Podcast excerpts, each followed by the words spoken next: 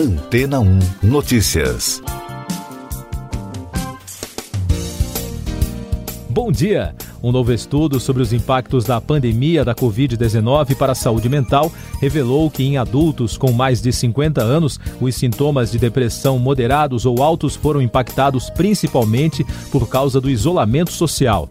A pesquisa foi conduzida pela Universidade McMaster, baseada nos dados do estudo longitudinal canadense sobre envelhecimento.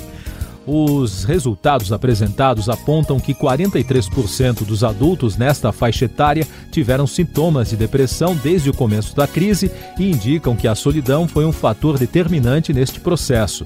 Além disso, conflitos familiares e estresse também se tornaram mais frequentes, o que ajudou a agravar os sintomas da doença mental.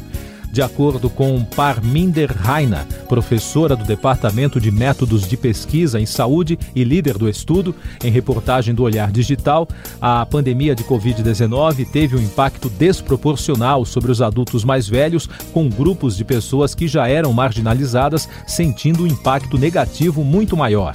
A especialista afirmou ainda que aqueles que estavam socialmente isolados, com saúde precária e de nível socioeconômico mais baixo eram mais propensos a piorar a depressão em comparação com o seu estado de depressão pré-pandemia desde 2011. Os fatores que foram associados a uma maior probabilidade de níveis depressivos que pioraram com o tempo foram cuidar da família, separação da família, conflito familiar e solidão. Além disso, as mulheres também se mostraram mais propensas a ter depressão em comparação com os homens. As conclusões sugerem que os impactos da pandemia na saúde mental devem persistir e podem piorar com o tempo. Dessa forma, a pesquisa destaca a necessidade de intervenções sob medida para abordar o problema e aliviar os impactos na saúde mental da população mais velha. E daqui a pouco você vai ouvir no podcast Antena 1 Notícias. A África do Sul identifica nova variante do coronavírus. Ministro da Justiça discorda de exigência de vacinação para a entrada de estrangeiros no Brasil. Congresso pede ao STF anulação de decisão sobre emendas de relator. Uma nova variante da Covid foi detectada na África do Sul, que já identifica indícios de uma nova onda da pandemia no país. Os cientistas do Instituto de Pesquisa CRISP, vinculado à Universidade de KwaZulu-Natal, afirmaram que o vírus identificado apresenta um número extremamente alto de mutações e é potencialmente muito contagioso. O ministro da Justiça, Anderson Torres, declarou na quinta-feira ser contrário à recomendação da Agência Nacional de Vigilância Sanitária para que o governo federal adote a obrigatoriedade de apresentação de certificado de vacinação contra a Covid para viajantes de outros países que chegam por terra ou avião. A declaração, segundo Torres, não representa, pelo menos por enquanto, a decisão oficial do governo. Além da Justiça, o Ministério da Saúde e a Casa Civil são as pastas responsáveis para definir as regras relacionadas às fronteiras durante a pandemia.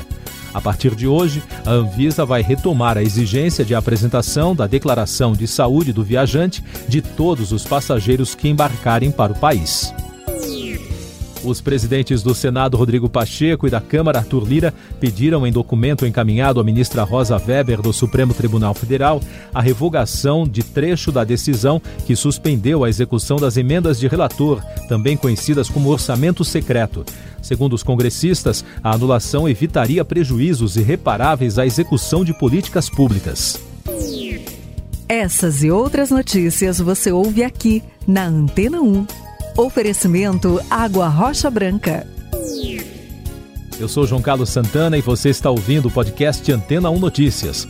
O vice-presidente da República, Milton Mourão, confirmou que órgãos federais como o IBAMA e a Polícia Federal devem realizar uma ofensiva contra o garimpo ilegal no Rio Madeira, próximo à cidade de Altazes, no Amazonas. Mourão também anunciou que a Marinha participará da operação. Em nota, a Polícia Federal informou que, em conjunto com outras instituições, estabelecerá as melhores estratégias para enfrentar o problema e interromper os danos ambientais no leito do rio. As imagens feitas por moradores da região mostram centenas de embarcações formando uma espécie de bairro flutuante. Mais informações da Covid no Brasil. O governo da Bahia determinou que a partir do dia 10 de dezembro será exigido o comprovante de esquema vacinal completo contra a Covid para quem utiliza todas as modalidades do transporte intermunicipal no estado. O governador Rui Costa disse que a medida foi tomada diante de um aumento de casos no estado. O Brasil registrou na quinta-feira 281 mortes por Covid-19 e soma agora 613.697 óbitos desde o início da crise.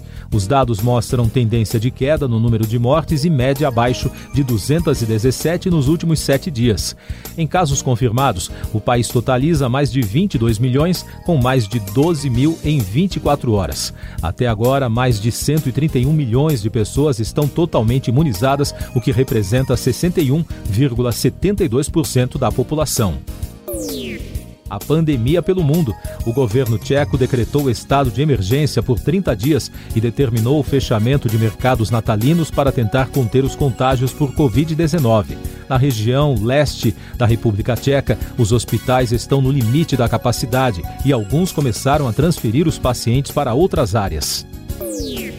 A Europa registrou mais de um milhão e meio de óbitos devido ao coronavírus desde o início da crise de saúde, que agora ressurge no continente. Enquanto isso, os governos voltam a restabelecer restrições em meio a protestos. A Europa voltou a ser o epicentro global da pandemia por conta da variante Delta, considerada altamente contagiosa, além de reduzir a eficácia das vacinas.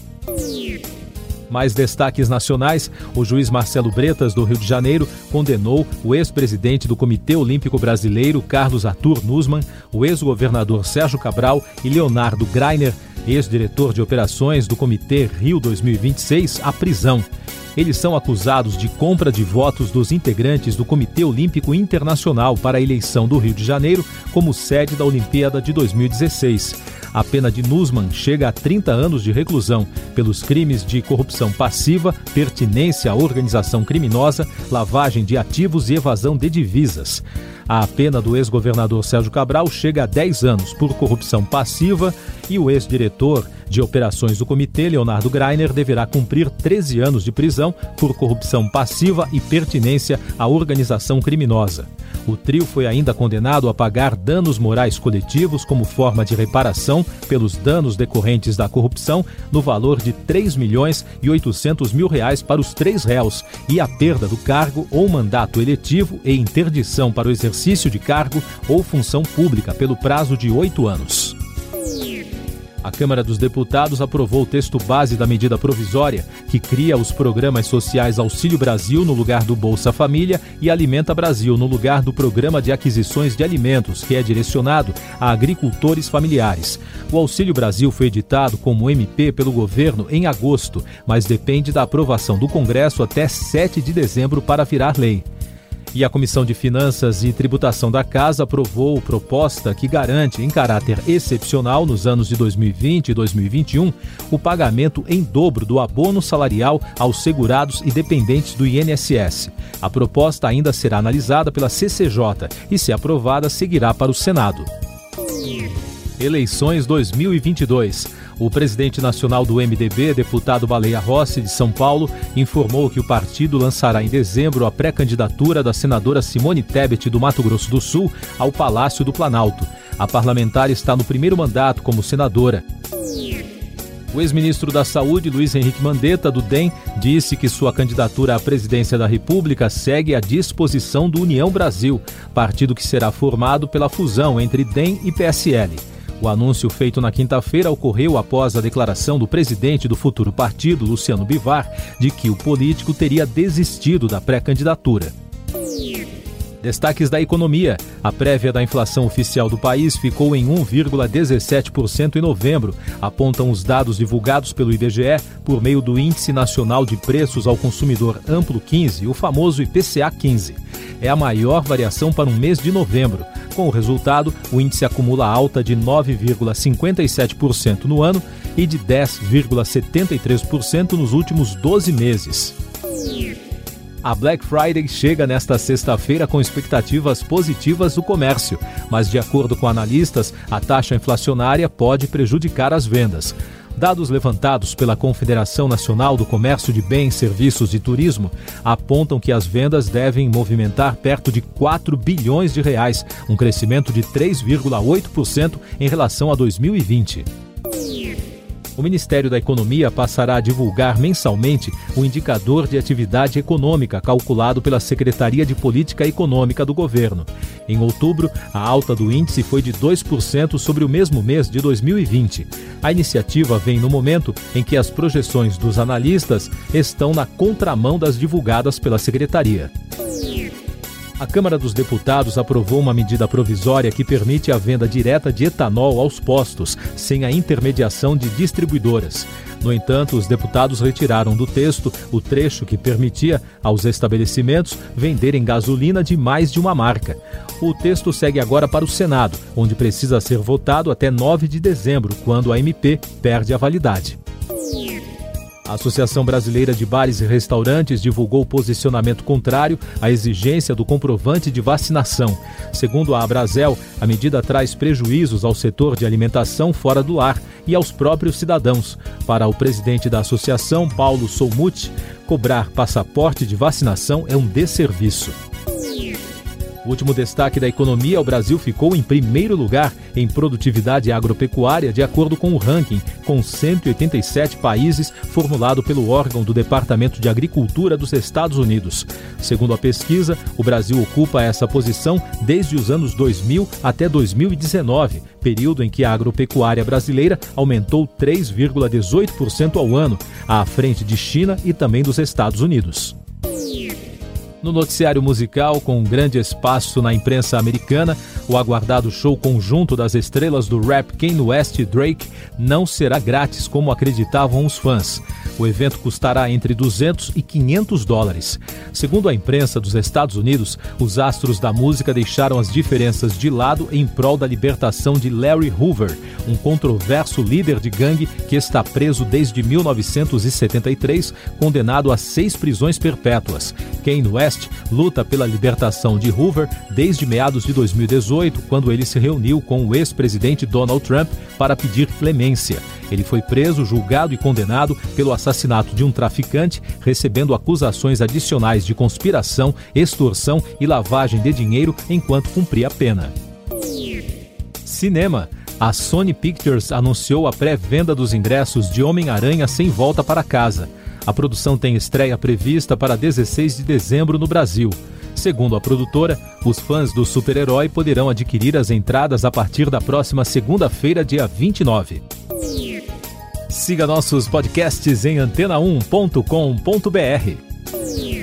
Este foi o resumo das notícias que foram ao ar hoje na Antena 1.